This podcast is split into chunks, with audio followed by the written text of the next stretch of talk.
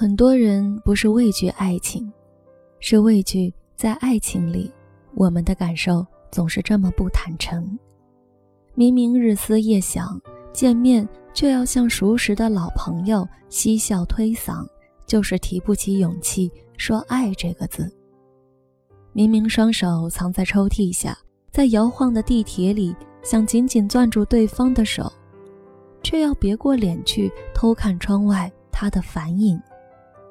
明明在他紧关门，在他的嘴角贴上一吻时，想问他：“如果你需要我，告诉我，我便不再走。”却还是故作潇洒地提着行李，没入黑暗的夜色里。我们提着勇气，扛着尊严，握着一串早就被牢的，在赶夜路时最想拨去的电话号码，却忍受着自己像蜡一般渐渐消融了。去爱一个人的心意，在爱情的世界里，我们总是希望对方做那个最先告白、最先付出、最先挽留的人。谁都想不动声色，若被分手，也可怀抱自尊，原地退步。爱情因了这个千万般小心思，变成了世上最难琢磨透的事儿。二零一零年的夏天，X。带我去参加老友的婚礼，镁光灯打起来的时候，新娘在一群人的瞩目里，穿着像铺开的花瓣一样的婚纱款款踏来，身后跟着五个穿粉色短裙娇艳的伴娘。伴娘们手擎着桃心的荧光棒，舞台的光都灭了，就好像连起了一道银河。他是那个给新娘开门的人。站在门后，他的眼神一直望着观众席里的我，柔得像蜜水。当推开门，新娘提着裙摆，婚礼乐放起的那一瞬间，他突然就开始拭泪，一张纸一张纸的抽。走回席位了，他的眼圈还有些红，婚礼格外有创意。新娘和伴娘团在《非诚勿扰》女嘉宾上场的音乐里走上舞台，伴随着恰到好处的灯光，尽炫如走秀现场。婚戒由一辆挂着一簇桃心气球的遥控赛车递入新郎手中，两人在牵手成功的结尾曲里拥抱接吻，全程回顾着他们从高中到大学相识相恋的一幕幕，在交换的时光里。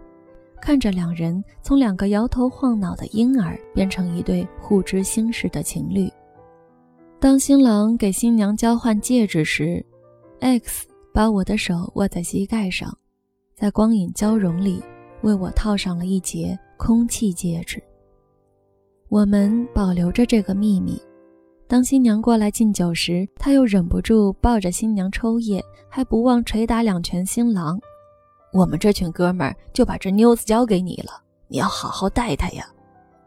他们是高中发小，几个人一起逃课、K 歌、玩三国杀，吊儿郎当、满屁股是灰的，一起耍着流氓长大，那种感觉真的很奇妙。当你眼见着昨日还坐在你前排拿着笔戳你的马尾姑娘，今日突然就披上了婚纱，从此还要系上围裙。做他人的厨娘加新娘，突然就觉得时间好像真的溜走了。我们的身份在亲身参加一场玩伴的婚礼后真实改变。即使在抗拒、躲闪、期待，我们中的大部分终究都会从少年少女变成他人命中的妻子或丈夫。之后，我们走了很长一段时间的路。我还抚摸着指节上那个空荡荡的凸起，好像真的箍了一枚戒指。如果按照电影剧情来发展，我们应该会结婚生子。我那时候自是爱他很深，我曾和他说过，如果有一天我出书了，必将会在书里写到他。他笑笑，那可不要把我写成混蛋哦。二零一三年。我捧着印刷好的书，当翻到《北京爱情故事》里，写到他在海南丹溪向我求婚，而我也在分手后蹲在公园里的草地上纵情大哭时，突然就说不出，有些哑然。总是这样以为，我们经历了最美、最隐秘的爱情细节，我们有过惊天动地的浪漫和生死相对的托付，必然会从此执手天涯，静坐到老。总是会以为，如果在一开始我们就在无数段既定的缘分里相见相识，披着同一件衣服在雨水里裸足奔跑。在无意识里走进同一家咖啡店、餐馆，在社交论坛里看过同一篇帖子，上传过同一张照片，喜欢过同一个乐队的同一首歌，我们甚至连笑着吃饭时翘起二郎腿的姿势都一模一样。我们就像一根树上的左右枝桠，必然会就此节节生长，遥相呼望。也会以为，我们接过吻。而他的唇不光能说出动人的爱情誓言，也能说出充满乐趣的人文地理。我们会有说不完的话题。我不光欣赏他在床上俯冲的纵情，也欣赏他工作时的专情。我这般的欣赏他，必将会敞开一颗心，裸露出所有细节，善待他。可，不知道因为什么原因，我们分开了。能说出理由的分别还是值得安慰的，有些分别甚至都不是以爱或不爱结尾。当你试探性的问对方“你可还爱我”时，却听到在幽暗的夜里梧桐树摆起，风穿过走廊，带来他不确信的尾音。电视剧《请回答一九九七》里，男主角在女主角尚未长大时偷偷爱上了她。女主角却因不懂爱情选错他人，当他恍然大悟，幼时的青梅竹马其实才是命中的另一半，两人却因怄气发誓此生不见。五年后偶遇于一间蛋糕店，当车刷在玻璃上来回扫着，过往的记忆一帧帧重现在男孩脑里。你还爱我吗？女孩盯着男孩的眼睛。余光还瞥着自己高考前夕送给男孩的，被男孩当做车钥匙链的礼物。男孩怔了很久，却没有答话。爱情不是一节空了的木桩，你在外面晃荡一圈后，对方依旧咬着儿时的棒棒糖，嬉笑着把你拉坐在旁。有些位置空了，就真的永远空下去。我们都以不同的加速度成长。只是在社会里，我们最终都长成了为了维持自尊而不再主动坦白心事的面具人。长大后，很多感受都要忍着不说，受伤了却咬紧嘴唇说没事儿。喜欢一个人也不再敢大声的告白，告白后又怕对方不能接受。单恋就像树荫里投下的光线，照住一个人笔挺站着的身影。噙着一颗不知该进该退的心。爱情里最可悲的是，我们会爱上对方，却在不同时间互相期待不同的东西，互相看着不同的地方，互相做着不同的梦想。两个男女之间发生的事情，只有持续的爱情和战争，斗气、哄斗、吵架、和解、伤害、拥抱，与变化大的躁郁病患者一样的关系。但是，男女关系最难的是，互相爱的时间是不一样，连开始都不可以的那种，很难弄的关系。这之后，我遇见了一个男孩，在相恋之初，我问过他：若有一天我们分开，你可会挽留我？他想了想，我已经做过一次这么狼狈的事情了。结果却是不随人愿，处境难堪，所以我再也不会做了。他反问我：“你会挽留我吗？”我说：“我不会，因为戛然而止的感情躲在记忆里最值得回味。我信奉爱情就像壁虎断尾，长痛不如短痛。这之后没多久，我们选择了一个向左走，一个向右走。”在起初相识的日子，我们就像《向左走，向右走》里的男女主人公。刚来北京时，住在紧挨的小区，相隔一条马路。之后搬家，也住在相隔一条马路的小区里。我们的 X 也住在同一片小区里。在汶川地震时，我们同一天，一个于青岛，一个于北京，抵达汶川灾区。而最神奇的是，他在去某城游玩时，竟阴差阳错地住进了我住过的旅馆。种种巧合，似乎都在冥冥中注定，我们会是彼此契合的一半。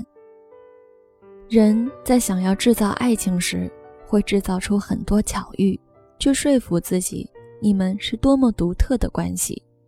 但当生活的隔阂一天天初露端倪，所有的因荷尔蒙而产生的幻觉上的脑补都消失殆尽。爱情就像燃尽的香炉，信仰的法则在离开寺庙时就渐失光环，你才渐渐会给自己提醒。你们的这种巧合不过是一次普通的邂逅而已，若没幻觉加持，不过就是千百万人在千百万个时间点上的一次偶然相遇。当我们需要爱情时，我们肯定巧合，也肯定巧合中所遇到的那个人。有时候想想，爱情也并不公平。我们在上一段感情中受到了某种伤害，却把这种惩罚延期到下一个对自己好的人身上。我们因为上一次的挽留失败，或者重伤、背叛、抛弃，就对下一个或已出现的人保留心计，忽冷忽热，缜密防备。我们为了上一个爱人留下了一个很大的空隙，等待他后悔归来。却并没注意是否正在失去身边这个已经感觉到离我们越来越远的他。没有比现在更恳切的明天，因为明天也许永远不会到来。其实人生没有多长，我们没有太多时间讨论不在眼前的、可能都不会有的下一次机会。因为懒惰和懦弱而放弃现在的话。下一次机会也不会有任何希望。如果爱，现在就是最好的时机，在更迟之前勇敢向前走。要现在马上告白，因为不知道之后会发生什么事情。下一次机会有可能永远都不会到来。我们讨论爱情，剖析爱情，看爱情的种种教程，研习爱情。可当爱情真正的到来，我们总是琢磨不透它，因为关于爱情，我们最先琢磨不透的是自己。原谅把你带走的雨天，在突然醒来的黑夜，发现我终于没有再流泪。原谅被带走的永远。始终就快要走到明天，痛会随着时间好一点。那些日子你会不会舍不得？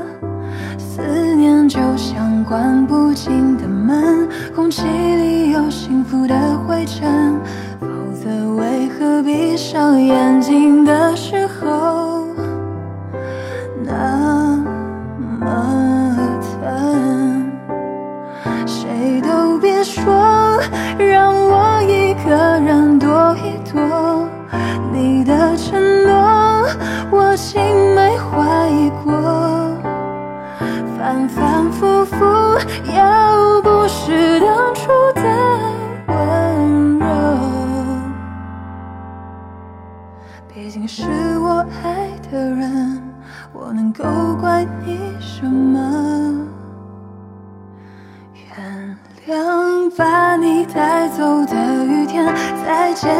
模糊的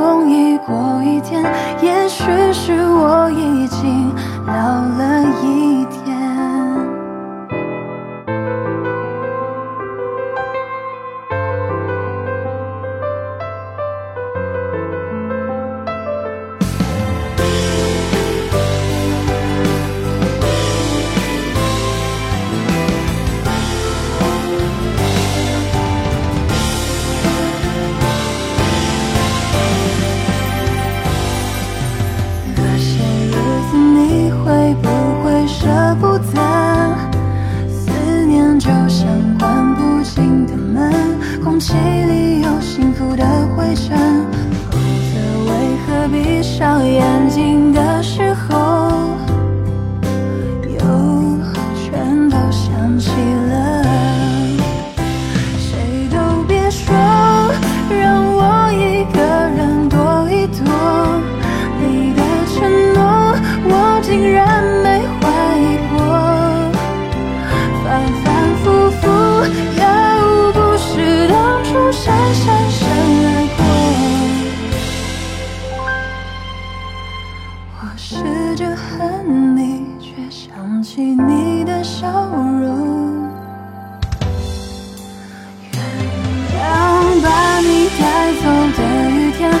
在突然醒来的黑夜，发现我终于没有再流泪。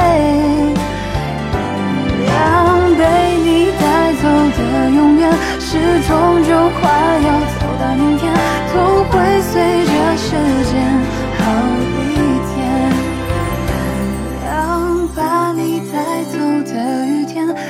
渐渐模糊的窗前，每个人最后都要说再见。原谅被你带走的永远，微笑着容易过一天，也许是我已经